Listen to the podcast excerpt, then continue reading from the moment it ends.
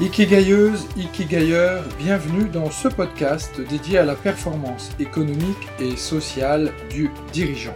Je m'appelle Pierre Cocheteux, je suis Ikikai Business Coach et ma mission est d'aider un maximum d'entrepreneurs surbookés, débordés ou stressés, à diviser leur temps de travail par deux tout en multipliant leur performance économique par 10. Car oui, retrouver sérénité, équilibre et qualité de vie en faisant croître ton business, c'est aujourd'hui possible.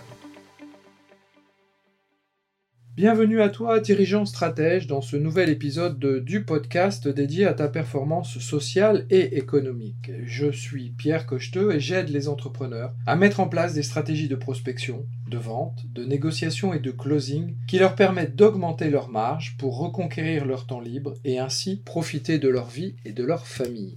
Dans l'épisode d'aujourd'hui, j'aimerais t'expliquer pourquoi il faut miser sur la méthode Sphinx ou la technique de vente élégante pour avancer dans le développement de ton business. La raison est simple, les techniques de persuasion vendant les mérites de vos produits et de vos services, ainsi que leurs avantages vis-à-vis de vos concurrents, sont obsolètes. C'est pourquoi j'ai mis au point une technique de vente élégante qui n'est pas du marketing, mais qui s'appuie sur une négociation entre un vendeur et son prospect afin de trouver la meilleure réponse satisfaisante aux besoins des deux. Avec cette méthode, vos clients bénéficieront d'une véritable satisfaction et vous bénéficierez d'une véritable reconnaissance pour votre travail ainsi que d'une rémunération juste.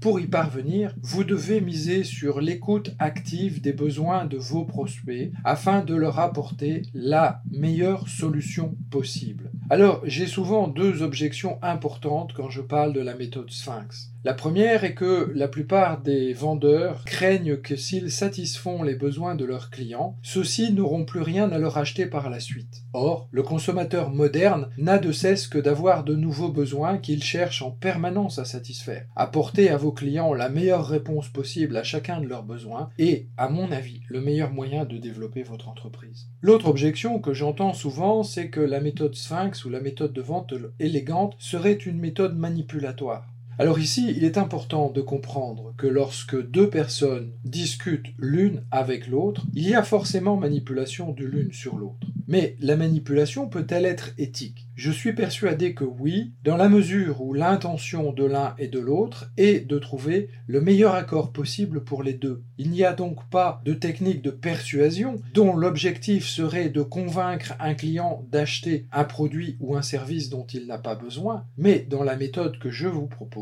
l'objectif est réellement de chercher la meilleure solution possible pour les deux parties. À mon sens, il ne s'agit pas de techniques manipulatoires. Pour moi, vendre, c'est essentiellement écouter, et écouter commence par se taire. Des statistiques ont été établies par les plus grands observatoires de vente du monde et ils ont découvert que les meilleurs vendeurs sont ceux qui ne posent que 4 à 5 questions par minute, là où les vendeurs moyens sont capables d'en poser 15 à 20. Êtes-vous d'accord avec le fait que la vente est essentiellement de l'écoute et le fait de chercher à satisfaire le besoin de vos prospects? Je vous propose de poursuivre cette discussion dans mon groupe Dirigeants Stratèges et je vous invite à un prochain épisode de dirigeants stratège.